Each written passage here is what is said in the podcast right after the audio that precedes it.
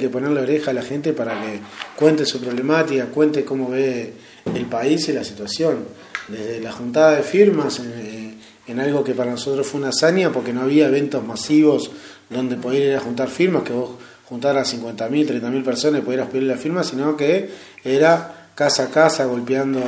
hablando con el vecino, que salía la familia, que tratábamos de convencerlos a todos. Y bueno, esa situación creo que ha sido un acumulado muy grande, más allá de lo que pasa el domingo. Creemos que en las firmas eh, el propio gobierno decía que nosotros mentíamos con las cifras, que no teníamos esas firmas y demás. Eh, el último día me tocó estar encargado en el PCNT de, la recepción de las firmas que llegaban y casi 100.000 firmas entraron el último día en el local del PCNT. Algunas siguieron llegando días posteriores, a lo cual los habíamos entregado y los últimos días fueron de, de mucho estrés para nosotros porque llegábamos con un margen muy cortito entre las que se iban a descartar por